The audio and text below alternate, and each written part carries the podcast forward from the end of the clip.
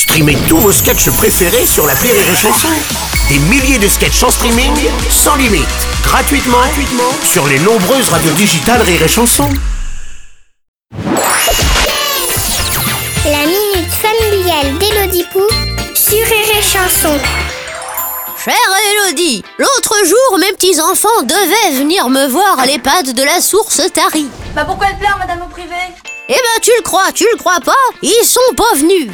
J'ai essayé d'appeler, ça répondait pas, alors qu'ils ont toujours le nez dans leur téléphone d'habitude. Yves Nicoluche n'existe plus. Les ingrats Je les ai virés de mon testament alors qu'ils y étaient même pas. Tu sais pourquoi ils sont pas venus? Ils regardaient Friends. Il paraît que c'est une super série, je t'en foutrais, je suis sûr que c'est débile. Cher Blueberry, Friends, c'est l'histoire de six colocataires d'une trentaine d'années vivant à New York et essayant de trouver leur place entre job, amis, famille et vie amoureuse. Phoebe vient de découvrir pour Monica et Chandler. Tu veux dire qu'ils sont amis et rien de plus hmm? Et c'est très très drôle. Ça, je ne peux pas vous dire, je ne, vois pas, euh, je ne vois pas. non. Alors avec tout le respect que je vous dois, on ne touche pas à Friends. C'est l'une des meilleures séries du monde. Si. Avec La Petite Maison dans la Prairie et The Walking Dead. Oh là là là là là là S'il ne devait rester qu'une série dans le monde, ce serait Friends. Et aussi La Petite Maison dans la Prairie et The Walking Dead.